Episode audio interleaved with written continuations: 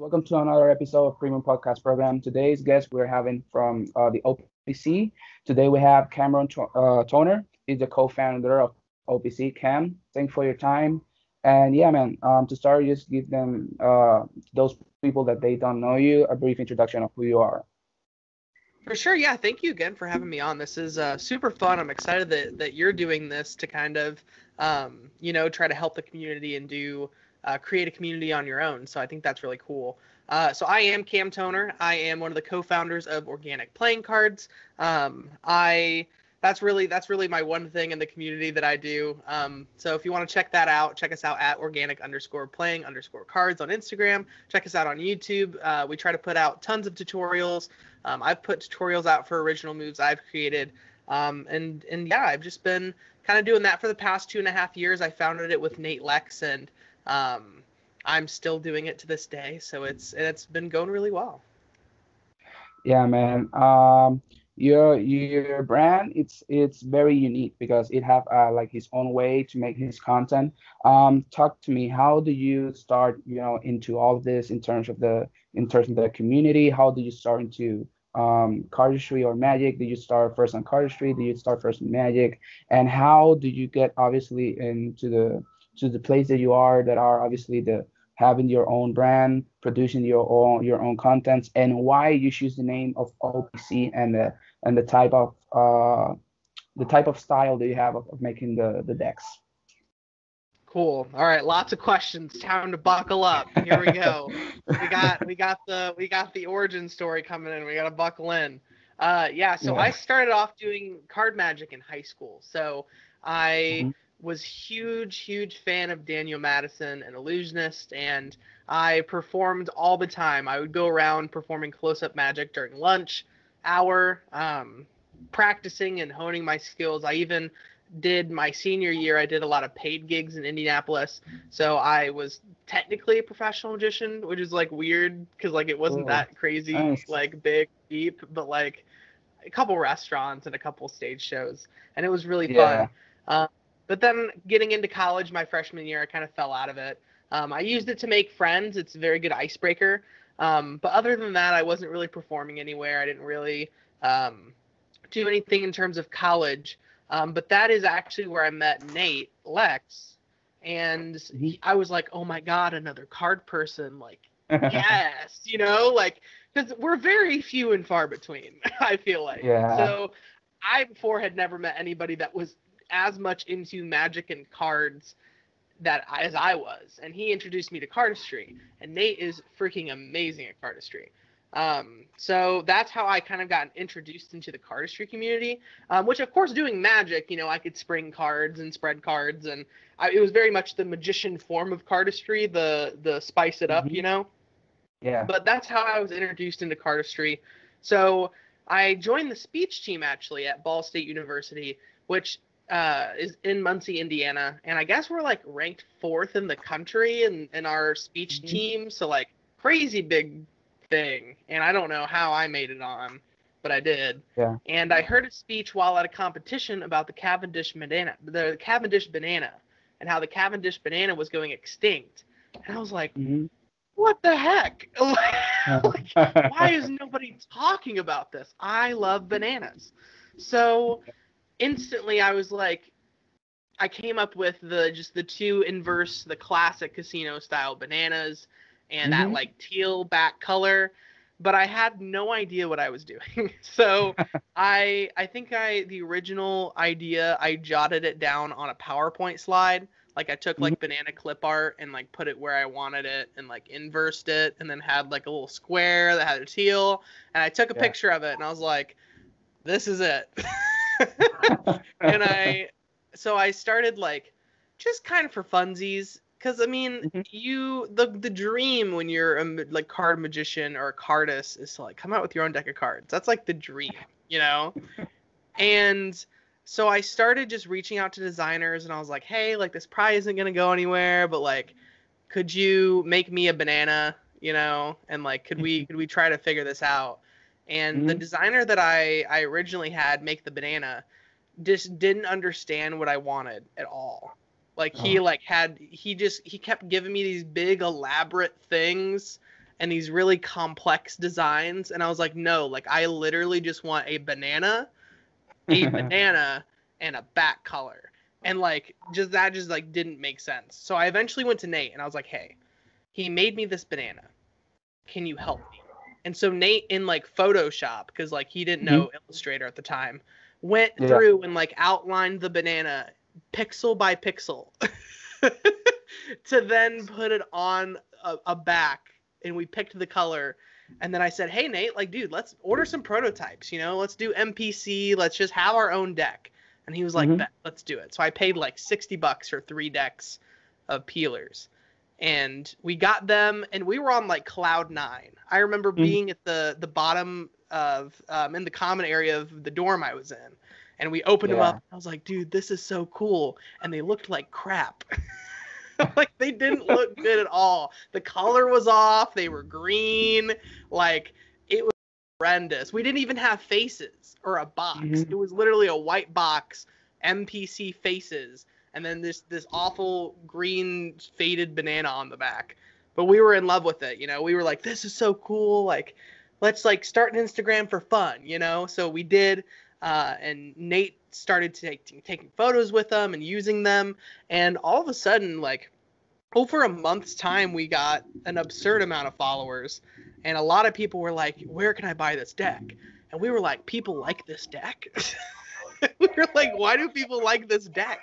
And um, I think at one point we were reached out to by Kevin Yu, and uh, so Kevin Oh, sorry. Am I having something on my computer? Go. It's okay.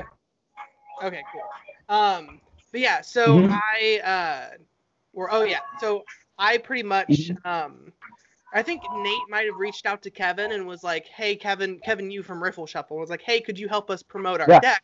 Like we're trying to make a Kickstarter, we're trying to like do these things, and uh, Kevin was like, why are you guys gonna do a Kickstarter?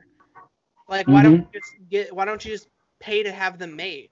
And I was like, I don't have three thousand dollars.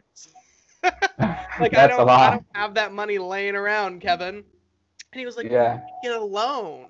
And I'm like, I'm a college student. I'm already in like thirty thousand dollars worth of debt. Like, I don't need that. You know what I mean? And I was like, I'm fine with Kickstarter. We'll crowd fund it. It'll be great. And Kevin was like, actually, like, what if I just helped you guys out and I printed them for you and like we sold them on Riffle Shuffle? We see how it goes. And I was like, excuse me. so what did you just say to me, Kevin?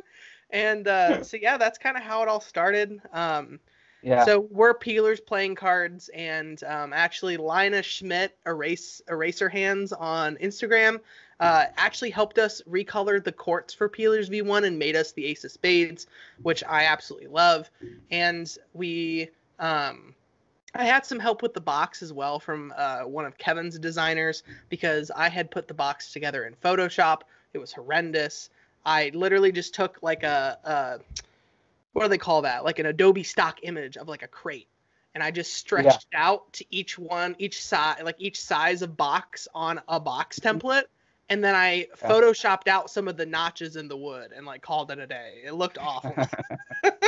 um, yeah, so I had Kevin actually got a real designer to help us out with the box, and then we mm-hmm. sold them, and they sold out in like a week, and we were like, and me and yeah. me and Nate were very much just happy to like. Kevin's had a split a gross of our own cards. We were like, "This is freaking awesome!" And then he's like, "Yeah, like, here's your guys' half," and we were like, "We get paid." We're getting we're getting money from this. What do you? I was happy with like a brick of my own cards, but we're getting we're getting paid. Um, and we we were on cloud nine. We were like, this is so cool, great. And then I thought that was like yeah. it. You know, like I did the thing. Like everybody's dream is to come out with a deck of cards. Mm-hmm. I did it. And then Kevin yeah. was like, "All right, fellas, like what's next?" And we were like, "I don't. What do you? What's next?" and Kevin was like, "Yeah, like let's make another deck."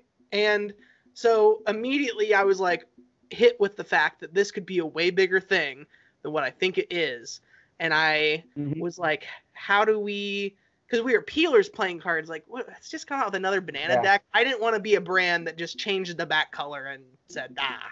You know what I mean? Like I didn't want yeah. that because I don't I didn't like that myself in the card community. So Nate and I were really like trying to figure out w- what we were gonna do, and I told Nate I said we should change, we should rebrand.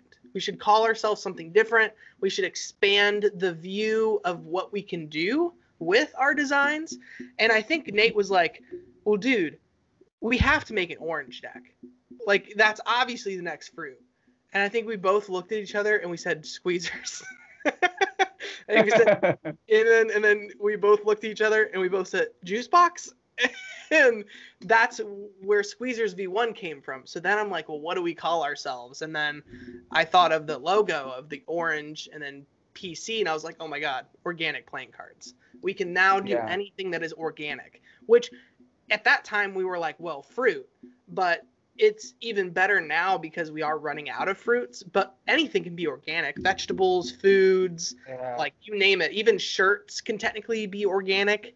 Like mm-hmm. I think mm-hmm. we have a lot of space to grow and and move with it. So um, I don't think I left anything out. I feel like that's like the full little origin story of like how we got OPC, yeah, how we started, and all that kind of stuff. That's that's to be honest, man, that's amazing because um, you passed you're the you're that at the beginning you have an idea of creating the deck for fun, and that's something that was for fun, you know, became something that what is OPC today, and that's that's amazing, man. Um, I know that your decks, you have like a kind of some type of, you know, series of deck. You have the peelers, the squeezers, the snackers, and obviously the carvers and the avocados. Why did you choose like that that type of, you know, pattern? You know, because some some of the some of the people that obviously follows you and all the stuff can can uh you could kind of play with with their mind okay okay what's going to be the next deck if you know if you follow obviously the series of the and the patterns you kind of have an idea of, of what type of series of the deck is going to be why you choose to you know like like that that type of you know way of creating your your deck of cards which right. to be honest it's awesome it's awesome because it it opens you a, a whole uh, bunch of opportunities that you can do with all this stuff yeah i yeah. I think the original inspiration for how I wanted to do our brand was again, I didn't like the whole culture of, well, we'll just change the back color and sell it for the same or more. Like I didn't that just to me, yeah. I feel like it made it about money. It's not about money.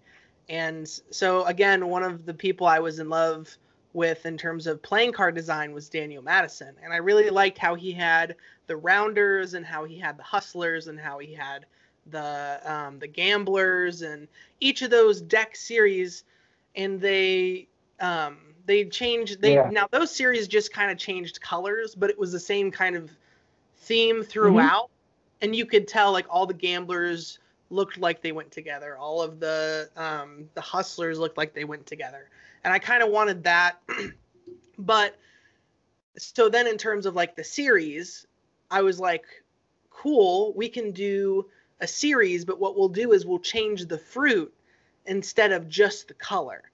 So mm-hmm. again, squeezers, when we came up with squeezers, I was like, I was like, well, it has to, the next one has to be lemons. Like that be if yeah, and then grapefruit, you know. So it's one of those things where yes, it's a recolor, yes, it's the same series, but technically it's all still a different fruit.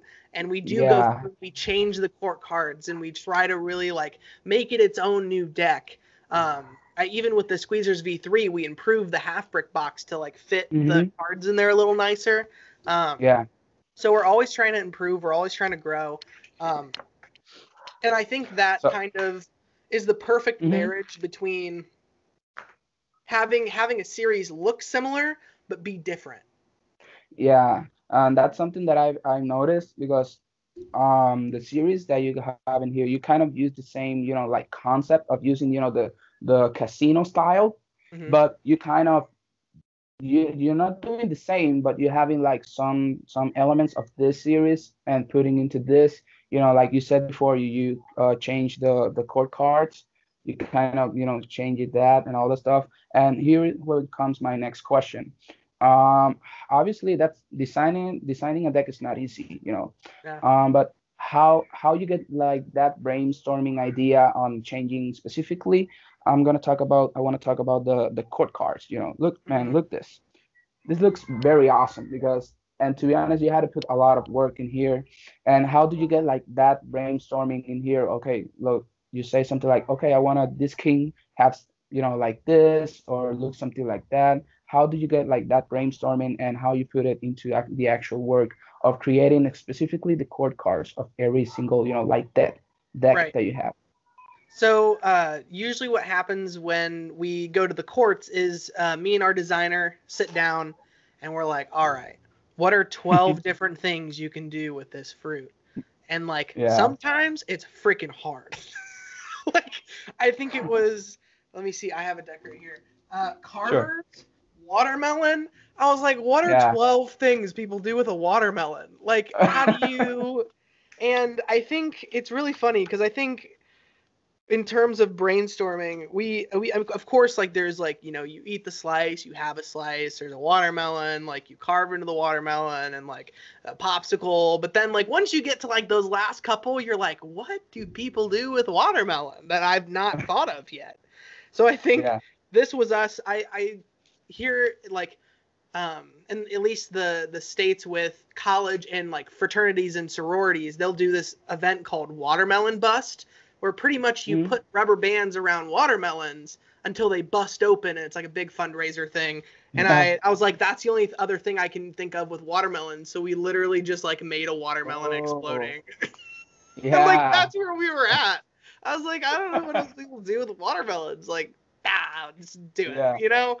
Um, so yeah, and so we sit down, we brainstorm 12 different things, and then I'll go through the courts as well, just sitting here um, because we want to try to make each court card look natural, and that has to do a lot with the like the face. So, for instance, this Jack yeah. of Spades, since his face is facing this way and it's not all the way in mm-hmm. front, it's easier to have him mm-hmm. like drinking something or eating something or that yeah. kind of thing. Where compared to, um, like for instance, the Queen of Spades, if I can find the Queen of Spades like her hand is all the way down at the bottom so, and her face is on the other side so like you can't yeah. really have them eating or drinking something they need to more so be holding something so kind of just mm-hmm. knowing the hand shapes and like where the hands are i kind of play this puzzle game of like well this one can do this and this one can do that and then we kind of yeah. figure it out from there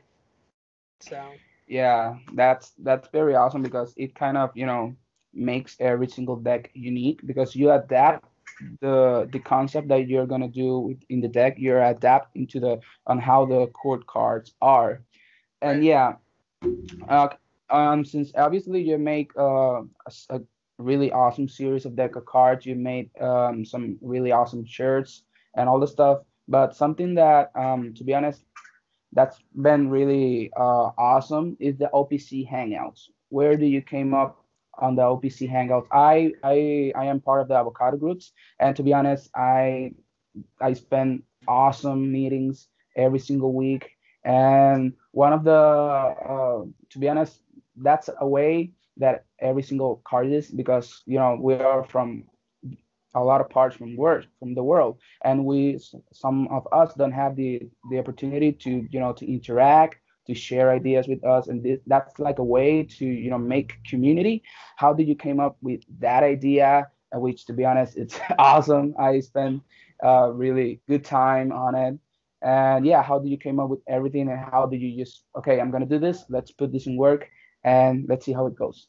Yeah so it actually started in march when the pandemic was just starting up and yeah. you know classes had just moved online like it was getting really bad um, at least here in the mm-hmm. states mm-hmm. and uh, i think i just was like i'm bored i don't have classwork because all my schoolwork at that point it was my senior year all of my classwork was oh, right. um, was interactive things because i'm a i was a film major mm-hmm. so i couldn't mm. go shoot anything like i couldn't be on yeah. set so I was just at my house chilling. I was like, well, I've been trying to work on my own cardistry moves and like I have this little fidgety thing. I was like sitting there trying to figure it out. And I was like, let's just start an Instagram Live. So I started an Instagram Live and like 20, 30 people came and hung out for like an hour. And I was trying to figure out this move with them. And this one person was like, dude, I just need to have a Zoom call. Because I need I need to show you, I can't tell you in words what I need you to do. I need to show you. And at that point, mm-hmm. I'm like, screw it. Like, let's hop on a Zoom call. like, I ain't got nothing to do. So I yeah. then like 30 or 40 of us were on this Zoom call for like four wow. hours, just talking. Yeah, like talking cards and cardistry and like figuring yeah. that move out. And then we started getting into other people's moves and helping him with that. And then people were like, you know, OPC, like, what do you guys got going on? And like, it, and then we got into like our personal lives and like cracking jokes. and it was like a, it was a super fun four hours. Like, um, if you know who Ollie Mealing is, he even like hopped in there and was like, yo guys, like, what up? And like, we talked about different deck ideas and that kind of fun stuff. Um, and I left that call and I was just feeling so full of energy and excitement and community that I was like, why isn't this a thing? Like, this needs to be a thing. Like, why yeah. isn't anyone doing this for the community? Because, like you said, no, like, card people are spread thin, man. We are few and far between, and it is mm-hmm. very hard to find a card person. I if yeah. I ever see or meet anybody that knows the term cardistry, I lose my mind. So right? Yeah. You're just like you're like it's the Spider-Man meme where you're just like you know what I mean? You're pointing at each other and you're like right. Yeah. So it's so I I was like how is this not a thing? Why is no one doing this? Mm-hmm. And I said I said well that means I have to do it. You know, I have I want to build a community. I want people to feel like they have a place. I want people to feel like they have a, a group of friends they can go to and talk card stuff. Because like when I was in high school, it, it was me and me only. There wasn't any other, and I went to a big high school, so there wasn't anybody else that did card magic. There wasn't anybody else that was into playing cards. Um, and I, it was kind of lonely. It felt really lonely, and like I would get mm a lot. Um, so yeah, I think I wanted to build a community of people for that. Um, and I think that's what mm-hmm. we did. I reached out to a lot of my friends in the community that are really good leaders, and I was like, hey, I'm trying to do this thing. Like, could you give me an hour of your time a week to just organize a group to, to meet on a Zoom call? And everybody was like, oh, yeah, like I'm down. And then with the names, I thought of Harry Potter. I was like, that would be so cool to have houses. You know what I mean? Like, so that's yeah. why I send out the emails like, welcome to the avocados, you know, or welcome to the bananas. Like, I want yeah. people to like really invest themselves into like their fruit or whatever. Cause I think uh, one of ours like the leeks and like I let them pick it. So, you know what I mean? but I just think it's so fun to, to have that camaraderie and like have that name to get behind, you know? Um, mm-hmm. And yeah, we started having signups. I think um, there's probably been people that have signed up and then not stuck with it. But in terms of mm-hmm. signups, we have like 350 people Whoa. that have that have signed up, um, and that have been assigned groups, whether they're like in it still or if they've not done it, um, which is crazy to me that that many people are like yes. Um, that, that's a lot, man. Yeah, um, so, that's, so yeah, that's where that came from was just that one mm-hmm. call, which is crazy. Yeah, that's crazy, man, and that's good because, as you said, um, that's a way to create community um, between us in this uh, very hard times that we're living right now. Yeah. And yeah, talk to me about um, you've been going to you go uh, to CardistryCon. Talk to me how was that experience? You know about in terms of personal experience and in terms of the OPC experience on how you get prepared, how you got into the CardistryCon, and all the stuff, how it works, how was your, you know, how how was the feeling on having you know people that say, "Oh, Cam, let's take a picture," or "Man, I love your your designs and all that stuff." Right. Uh, yeah. So, great question to lead into because, like, again, CardistryCon up until like that point, that that was the only community experience that I had had with cardistry. And I'm like, oh. this is so dope. Like, other than Nate, I had met one other person in my entire life that did cardistry. Mm-hmm. Like that, it was it, again. There's people are so few and far between. So like CardistryCon, just walking around and hearing somebody be like, "Yeah, you hold it in biddle grip." I'm like, somebody knows what biddle grip is? Would somebody just say biddle grip? Like, you know what I mean? It was one of those things, and like I wasn't really like into cardistry yeah. as like a big passion I was more so like, oh, like I like cardistry and I do a little bit of it, but I wasn't like actively trying to get better at it. and I just walked around CardistryCon just like, oh my gosh, these people are so good. like I literally just filmed. I just I never turned my camera off. I was just like filming people left and right. It was just such a good experience. Literally one of the best sets of three days in my entire life. I made so many friends. Um, I met a lot of people, and I think in terms of OPC, it was a very beneficial time for me because mm-hmm. uh, I'm sure you would assume that people at this point were like, "Oh my gosh, like it's Cam from OPC." The problem is, yeah. is that at that point, I I have really bad anxiety, and I was I was really afraid of kind of being in the spotlight or people knowing who I was. So Nate was mm-hmm. the front runner of OPC until about I think until about like Snackers v one, or I think the end of Squeezers v two, into yeah. like the the deck we or until, until Slicers. I kind of started mm-hmm. to get more on the Instagram, started to be more on the stories, like started to kind of make my presence felt because when we went to CardistryCon, people were like, "Oh, Nate from OPC," and then who's this guy? And I was like, "Oh, like I'm Cam," and they're like, "We don't know who you are," and I was like, "Whoa!" Mm-hmm. Like I put in all this work, but like no one knows who the heck I am. Like I need to get over this yeah, fear of like being the front runner in like what my company is. You know what I mean? Because like yes, Nate was just mm-hmm. as much of a part of it as I was, but like to not to to kind of be like, well, who who are you? You know, I was mm-hmm. like, oh, you know, it was one of those things where it's like yeah. I don't I don't want the recognition. Like I don't. That's not the point. But it was kind of one of those things where it's like, oh, like people don't know what I do. Like they don't know how involved I am and like what I what I do for the mm-hmm. brand. So I think it kind of it kind of awakened me to be like more involved in terms of not just the behind the scenes stuff, but in terms of social media and in terms of like talking to our community. And I think that that really helped when Nate ended up leaving because he had done that for so long. And I think it was really nice that I got a got a slow transition into like being the being OPC, you know. Mm-hmm. So. Yeah, mm, yeah, man, that's a very good answer because, as you said, it's about doing the transition and kind of, you know, um, working on it. So yeah, my next question goes. This is more of a personal question. You said that yeah. you do. Uh, did you see the? You said that you do uh, video uh, filming. Yep. And your, I've seen your Instagram. You, your photograph talk to me a little bit about that. How do you involve in that? Um, how do you involve into filming and to uh, photograph, which is very awesome because um, I've talked with people that do the same and before, and man, you have to do a lot of a, a lot of things to to get a good picture, to get a good video, and you have to spend a lot of hours and spend a lot of time getting good equipment, all the stuff. Talk to me how you got involved into that and obviously yeah um and what point you are right now into that into that specific um um topic right so i like i said yeah i went to school for for film um and i actually mm-hmm. was doing um i was doing video and photo work professionally before i even got into the film major um i yeah. went into college not knowing what the heck i was doing with my life which is what i feel like most people do and yeah. i actually um, again, I was a huge fan of Ellusionist and Peter McKinnon when he started his own YouTube channel.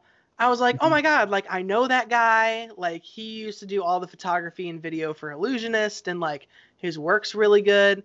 And I was like, and he, of course, so he did like camera hacks and all this kind of stuff. And I didn't even own a camera, and I was just kind of like, well, I'll watch these because it's it's Peter. You know, I want to support the people that I enjoyed in whatever they do.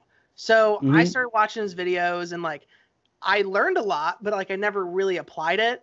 And then a friend came to me her senior year, and it was my freshman year, and she was like, "Hey, I need senior photos taken, but I can't find anybody to take them." And I was like, "You know what? Like I have actually been watching a ton of tutorials. Like, let me take your senior photos." I borrowed my mm-hmm. roommate's mm-hmm. really like old camera that like he had only ever used to like take photos of, of dumb things around the, the dorm room that he never used. and we went out and I used that in my iPhone and took her senior photos and edited them. And like that just opened up the the world of photography and, and eventually videography for me because I absolutely fell yeah. in love with it. And then right off the bat, I started, I invested in a camera. I learned how to use it. I started taking photos. I started then, you know, marketing myself and being like, oh, hey, like you need portraits done? Like, let me take your portraits. And it just kind of build from there um, in terms of it, mm-hmm. it, becoming something that I got really good at. Um, and I think it, it helped, you know, having that inspiration of Peter off the bat. Um, which like I again I wasn't even watching his videos because I wanted to learn it at first. I was just like, oh, it's Peter, and like I'm I want to support him, and then it turned into me being like, this is dope, you know. so yeah, I, I think it was very fun. I think it um kind of going through my it at this point it's really benefited me with OPC because I've been the one that's been producing all of the photography and all of the uh, video that we've ever done. Mm-hmm. So um you know that's i've really gotten good at product photography and i've really gotten to enjoy product photography with my own cards. Um, and then of course the trailers that we come out with for each deck are really fun for me to do. Um, i really enjoyed planning those out and coming up with a story and you know buying a indiana jones costume to go sweat my butt off in the middle of the woods. like it's just it's that kind of stuff that just really gets me excited um, not just about the cards, but just to go film and make something really cool. Yeah, man, that's that's very awesome, and to be honest, um, that's uh, that's very good um, way to combine both things that you that you do, and yeah, that's very cool. So yeah, my next question goes. Um, you said that you work with with Riffle Shuffle. Talk to me about that experience um, that you got of working uh, with Riffle Shuffle. I know that Kevin Yu is very uh, experienced man in the community because he has his own um, producing company. He produces um, own deck of cards. Uh, talk to me what was your experience on working with him, and obviously how much do you learn in the process with working with him?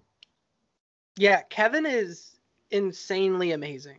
Kevin is I we wouldn't be here without Kevin. You know, it's one of those things where I think I, I owe him a lot because he kind of saw the potential in what we were doing and how passionate mm-hmm. we were about it and like gave us yeah. a shot. You know, no one just throws however much it takes to print 2,500 decks, like four or five grand at somebody, and is like, print this deck cards. you know what I mean? We're, we're just like, what? You just got that line around, Kevin? I like to call him the bank of Kevin. Um, so I, uh, but he does he does so much for the brand. Kevin actually is is a is part ownership of OPC. So after we kind of took off and we came out with our first couple decks, he was like, okay, like I technically want this to be separate from Riffle Shuffle, and he was like, but you know, if you ever want to keep Riffle Shuffle in the loop, I would really like that. And that's why we do all of our early bird specials on Riffle Shuffle, just because yeah. again, I think it's very important to give back to the place that let us start, you know. And yeah, with the last good amount of releases we've not even gotten past early bird. If we ever do get past early bird and have decks left, then we do try to sell them on our site as well. Um, but I think Riffle Shuffle is just a good place for the community to all to be exposed to our cards, um, as well mm-hmm. as if we bring new people to the community, they also get to know what Riffle Shuffle is, and they're not just yeah. pigeonholed into fruit cards. You know, they have other options and other cards that they can go buy. Um, mm-hmm. But yeah, working with Kevin is amazing. He is so knowledgeable in terms of production and in terms of being able to to to to figure out an idea. I was like, Kevin, I want to put a deck in a bag, and he's like, Cool, I got it. And I was like, Seriously? And he's just like, Yeah, I'll find somebody. He's like, I'll make it work. Don't worry. We'll print bags, put the decks in the bags. I was like, Can we can we make them scented? He goes, yeah, send me some perfume, bro. I'll throw some in there. and I was like, I was like, okay, just make all my dreams come true, Kevin. Just make all my dreams. and then we put a deck in a bag. Like it's one of those things where Kevin is very helpful in terms of trying to cuz you have to you have to kind of hug this line of crazy ideas and how doable it is. You know? Like you can have this really crazy cool idea, but if like it can't be executed well, then like maybe you shouldn't do it. So like mm-hmm. I think he kind of he kind of brings me down to earth and kind of keeps me in that nice little middle spot um, yeah. in terms of what we can do with our packaging, um, which especially with us, you know, that's kind of I think what we're known for. Um, is the packaging and the opening experience, which I think we want to take even further. Yeah. In the future, so. Yeah, man, that's something that is um, amazing because obviously you obviously learn on the process and how to uh, work with it and all that stuff. And at the same time, um, it's very good to have a person like Kevin that kind of uh, helps you. And at the same time, you learn a lot in the future to when you're going to evolve and do more stuff.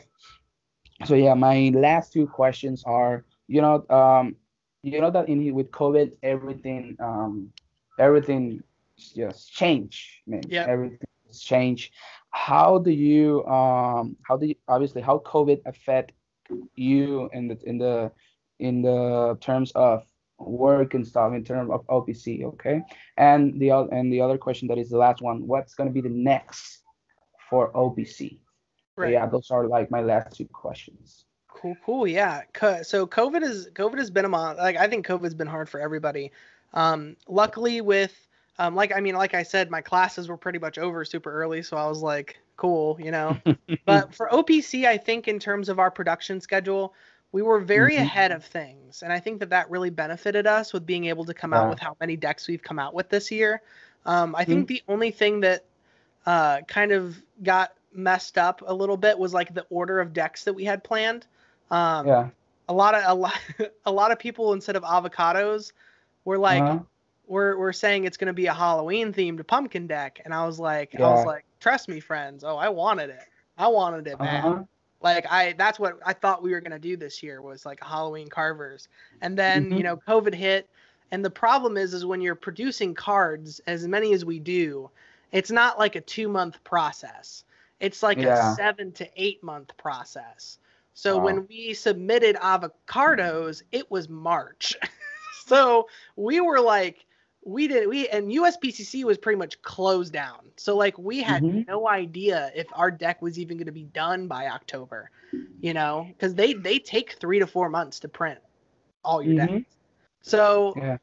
and of course if you if you do a Halloween pumpkin deck and you don't mm-hmm. come out with it the week before Halloween or on Halloween, you you should just take them all and you put them in a field and you pour mm-hmm. tiki oil all over it and you just let it let it go you know what I mean? Like you can't miss that yeah. that date.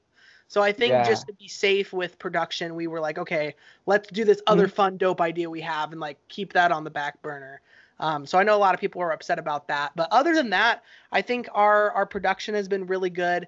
Uh, avocados are coming out uh, tomorrow, actually, while we're yeah. while we're making this, and uh, mm-hmm. it I know it's a little rough just because we came out with a deck a month earlier, and so it's a little quick of a turnaround. We try to come out with decks every two months uh, just to kind of space it out and not oversaturate our own market. But mm-hmm. I think that we have this deck and one more printed. Like, why not sell them before the year's over, you know? Uh, so we mm-hmm. do have one more deck coming before the end of this year. Um, I'm very excited for that deck as well. I don't think yeah. anybody's ready for it. I think it's gonna, think it's gonna the community is gonna go nuts. I'm very excited. Yeah. Um, but yeah, I I think that we we did a really good job of handling COVID in terms of, of production and in terms of OPC.